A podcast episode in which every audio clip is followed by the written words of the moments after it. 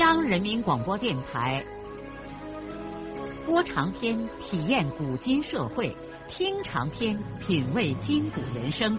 让我们的故事传到千家万户，让每一位听众走进我们长篇联播的新天地。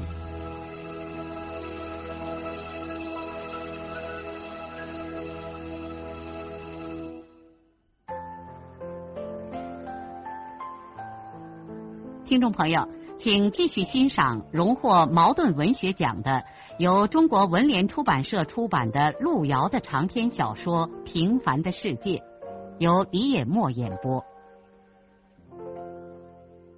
田家阁老的生产责任组照样划分开了。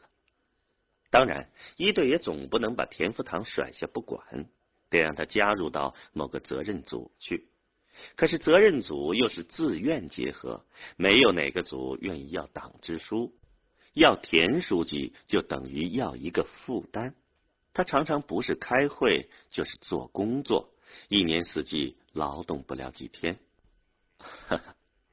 以前人们谁敢想象，堂堂的田福堂竟然能被冷落到如此的地步？谁也没有注意。那天晚上，田福堂的儿子润生也来参加会了。他父亲甩手走了之后，这个瘦弱的青年没有走。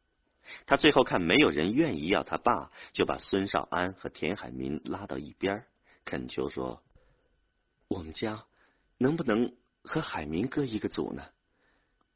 你们，你们不要计较我爸，他年纪大了，又有点老脑筋。” 你们就把我看成是我们家的主事人。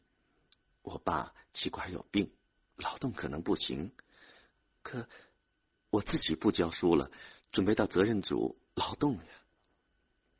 孙少安和田海民有点惊讶的听完润生的话，他们没有注意到这个并不起眼的娃娃已经成了一个大人。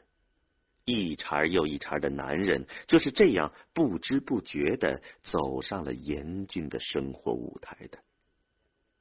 在这个诚恳的青年面前，两个已经成熟的庄稼人还有什么话可说呢？此刻，他们大概立刻就能想起当年的某个时候，他们就是这样有了成人的参与意识，庄严的面对着生活的挑战。这样的青年理所应当受到尊重。少安立刻劝说海明将润生一家接受到他的族里，海明同意了。不管怎样，不能把支书丢下不管。再说，润生这么恳求，他不愿意伤着娃娃的脸，自家吃亏就吃亏吧。撂在空摊上没人要的，还有我们的玉婷同志。不过，他既是纯粹的累赘，少安也不会把他二爸拒之门外的。他只能把他二爸收留在自己的组内。玉婷很知道这一点，于是就放心的攻击这种资本主义的复辟行为。他知道侄儿最终还得要的。在短短的几天之内，双水村的第一生产队就化成了十几个责任组。一般一个组四五户人家都是自愿的结合在一起的，大多是父子或亲近的门中人在一块儿。生产队的土地、牲畜和农具等等，一律打成上中下三等，按各组户数、劳力和人口分配开来，实行乙组核算。在饲养室田万江老汉的窑洞里。各组组长占卜般的紧张的抓完了纸蛋蛋之后，众人就先后拿起绳索丈量麦地了。麦地一分开，马上又分秋田。在秋田分配的时候，还另外考虑了各块地今年庄稼的长势。由于棚圈方面的困难，生畜这半年仍将由田万江统一喂养。万江老汉儿这半年被提拔到了民办教师的位置上，参与所有责任组的分配。双水村一队的责任组并不是个例外。与此同时，黄原各地的农村生产责任制都铺排开了。当然，地县社队各级的领导既有积极支持和投身于这改革浪潮的人，也有不少处在不理解甚至反对状态中的人。有的同一级领导中，往往会给下级发出了相互矛盾甚至对立的指示。最引人注目的是，在黄原行署号召全区推行生产责任制的同时，地委管辖的黄原报却接二连三的发表评论员文章，对责任制横挑鼻子竖挑眼。这是一个混乱的非常时期。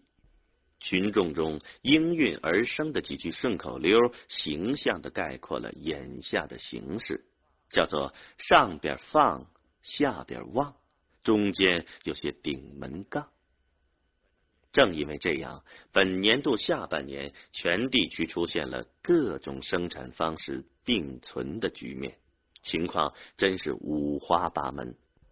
比如石歌节公社东拉河流域的四个村子，罐子村全村实行了生产责任组，双水村半个村实行了生产责任组。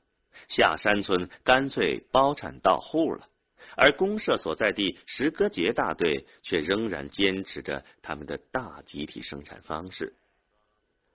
在双水村田家阁烙一队生产责任组搞得热火朝天的时候，金家湾那边的二队却按兵不动。这当然是有原因的。金家湾这边的人中农以上成分的居多。合作化的时候，他们不积极，许多人因此被收拾的多年抬不起头来。现在又要把集体往开分，他们一时鼓不起这种勇气。当年因为对集体化不积极而受到的批判，仍然记忆犹新。现在怎么敢贸然把集体弄散伙呢？不过说实话，金家湾许多人的心。都被田家格老分队给分乱了。他们激动的注视着东拉河对岸所发生的一切，他们心里头盘算着：如果一队的责任组成为事实而存在下去，不久他们也许就能步其后尘了。紧接着时令就到了耕翻麦田的时候。金家湾的人看见田家阁烙那边的人像发了疯似的，起早贪黑，不光把麦田比往年多耕了一遍，还把集体多年荒芜了的地畔地楞全部拿镢头挖过，将肥土刮到地里。麦田整得像棉花包一样的松软，边边畔畔刮得像狗舔了一般的干净。哎呀！这些家伙是种地呢，还是绣花呢？看吧，所有的秋田不仅除了三遍草，而且还多施了一次化肥，不得了啊！这样干下去，用不上几年，田家阁老许多人家就要发的流油啊！金家湾的人眼睛发红，手发痒，心里头想钻进去些毛毛虫。往日吵吵闹闹的田家阁烙，现在一整天一整天的鸦雀无声，再也看不见什么闲散的人，甚至连女人和娃娃都到地里拼命去了。可是田福堂却关住门，一整天的躺在土炕上不起来。他不时的闻纸烟，闻罢了之后又咳嗽上老半天，他难受。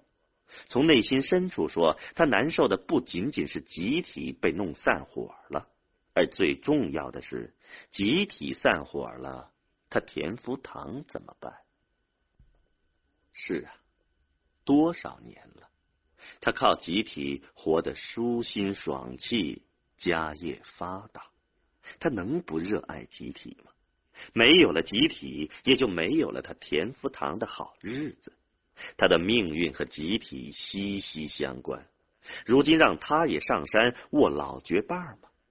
他已经多年不摸劳动工具，况且这把干骨头又有气管炎，怎么能一年四季山里上洼里下呢？在土炕上躺了几天之后，田福堂实在是憋闷的不行，就一个人起身到石阁节去赶集散心。走到石阁节街上，田福堂看见集市也和往年大不一样了。不知道从哪儿冒出来那么多的东西和那么多不三不四的生意人。年轻人穿着喇叭裤，个把小伙子头发留得像马鬃一样长。年轻女人的头发都用电打了，卷得像个绵羊尾巴。瞧瞧，胡德禄和王彩娥开的夫妻理发店，电打头发的妇女排队都排到了半街道上。田福堂心事重重的在街道上溜达了几圈之后，就想到公社去和徐志公拉上一阵闲话。白明川提拔到县上之后，徐志公就成了石阁节公社的一把手。田福堂到公社的时候，徐主任正和一个干部蹲在院子里的凉崖下面下象棋。杨高虎端个洗脸盆在灶房门口拔野鸡毛，不知道哪个窑洞里传出来吼雷一般的鼾声。公社里可从来没有像如今这样消闲呢。田福堂蹲在徐志公的旁边，一边看下棋，一边问徐志公：“徐书记，你们咋不下乡？”搞责任制嘞。徐志公一步将对手僵死之后，引着田福堂一边往办公窑走，一边说：“嗨，现在不是要尊重生产队的自主权吗？公社还有个屁事干呢？上面说责任制搞也可以，不搞也可以，那就让农民自己看着办吧。反正搞好搞坏和公社求不相干。”这你比我清楚，这都是你弟弟的政策嘛。田福堂一时噎的是说不出话来，他在志工的办公窑里支吾着应付了几句，喝了一杯茶，就告辞出来了。本来田福堂是到石阁节来散心的，可没想到越散心越烦。志公刚才提起了他弟弟，这使他又忍不住的想起了自己的女儿。润叶现在也调到黄原去工作了。他是半年前才知道女儿和女婿的关系简直是糟糕透顶。他心里想：老天哪，为什么家事国事都这么不顺心呢？赶集回来。吃罢晚饭，田福堂又一个人来到钟窑里，仰靠在被垛上，闭住眼休息。胡盘乱算一天也够熬人的。正在他闭目养神的时候，润生进来了。儿子立在脚地上，犹豫了一下，对他说：“爸，我下半年不准备教书了。”为什么？田福堂直起了身子。我到责任组劳动呀！胡闹啥嘞？好好的当你的老师。爸，农村一眼看见要分开种庄稼呀，这学校怎么个办也说不来了。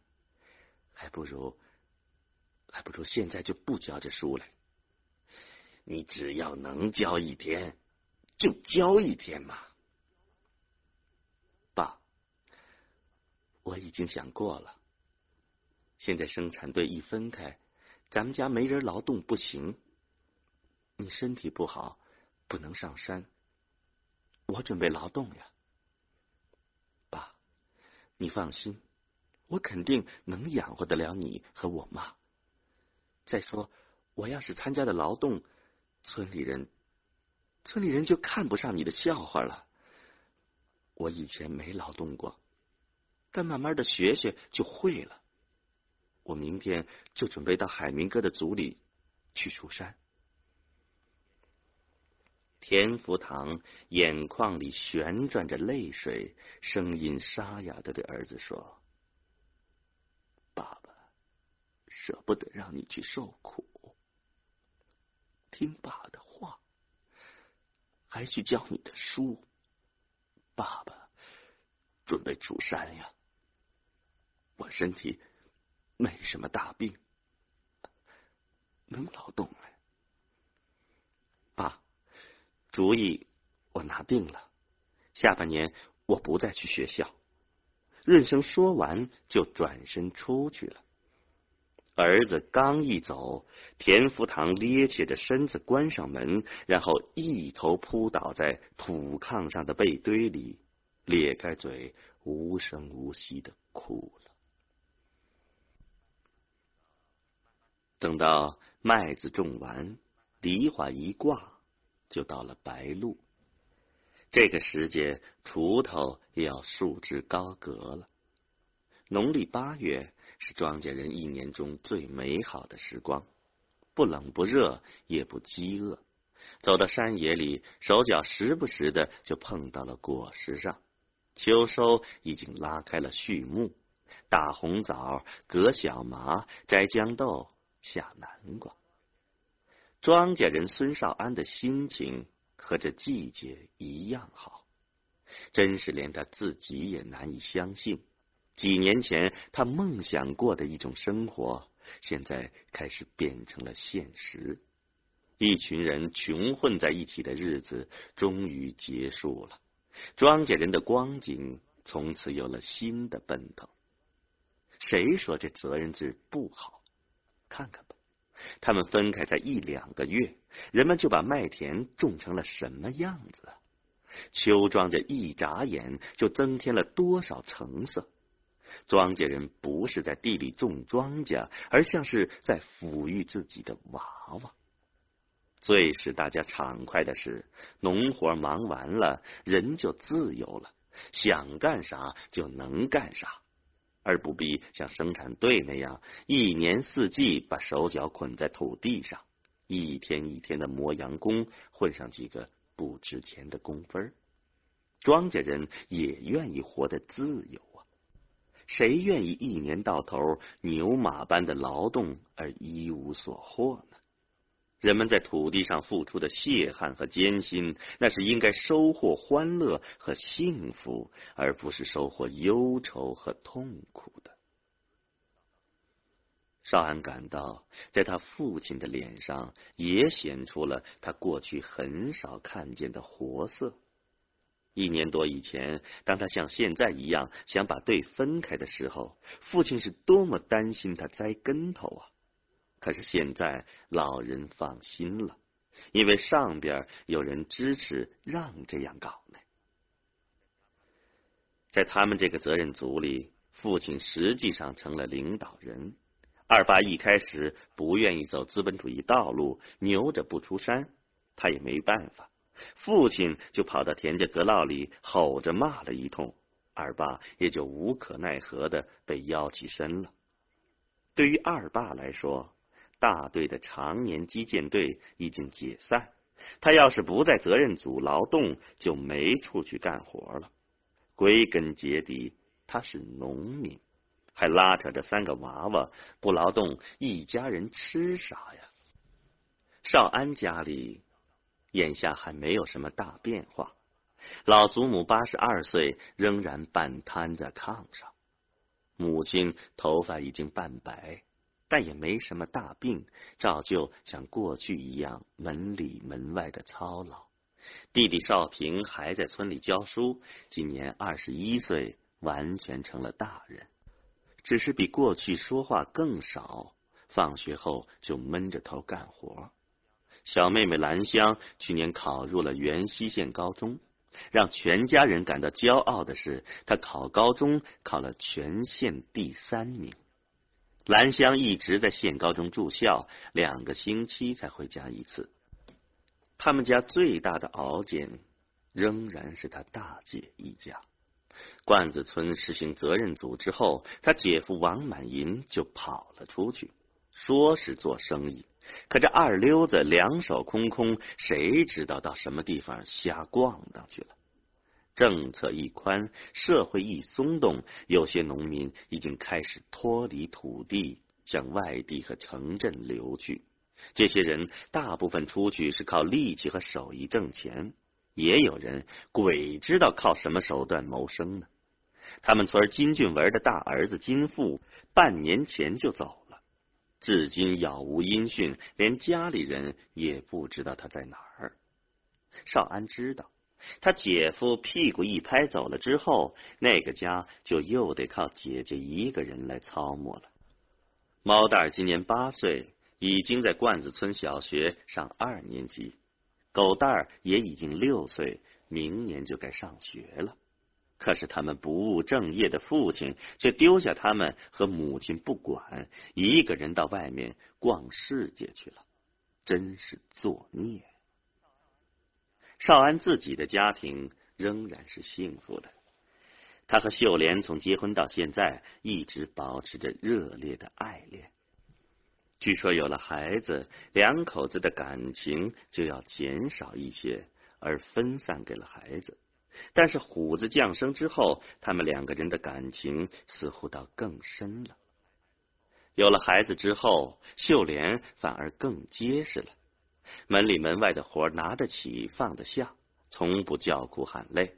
只是晚上睡在一个被窝里，有时秀莲在他耳边上提念说：“他们不能像其他的年轻夫妇一样干干练练的过上几天日子。”少安明白妻子的心理，在农村，年轻人成家之后几乎没有和老人一块过日子的，但是他还是老主意，绝不分家。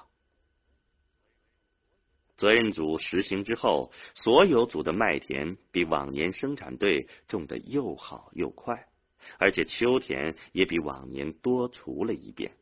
金家湾和田家阁老相邻的地块，庄稼看起来明显的有了高低之差。东拉河西岸的劳动热情空前的高涨。孙少安尽管还是名义上的生产队长，但实际上田家阁老现在等于有了十几个队长。甚至每一个农民都成了队长。早晨再也不用孙少安派活和催促了，许多人现在出山都走到了他的前头。麦子种罢，又停了除物，而大规模的秋收还没有开始。田家阁老的庄稼人，多少年来破天荒第一次消闲了。人们开始有时间赶集上会，做点小生意。手巧的庄稼人鼓弄起了家庭副业。眼下少安还没有这份闲心，责任组的农活是没什么可做的了，他就一头扑在了自家的自留地里。他起个愣帮派，想多整出一块平地来，明年好扩大蔬菜种植。这天早晨天还不明，他就像往常一样准备爬起来上自留地，但是秀莲抱着不让他起床，让他多睡一会儿。少安没办法，只好依了他。于是两口子第一次把觉睡到了大天明。起床以后，情绪正好的秀莲又对丈夫说：“干脆，你今天也别出山了。”到石歌节赶集去吧，一年四季没黑没明的在地里操磨，你就是休息上一天，到集上散散心呗。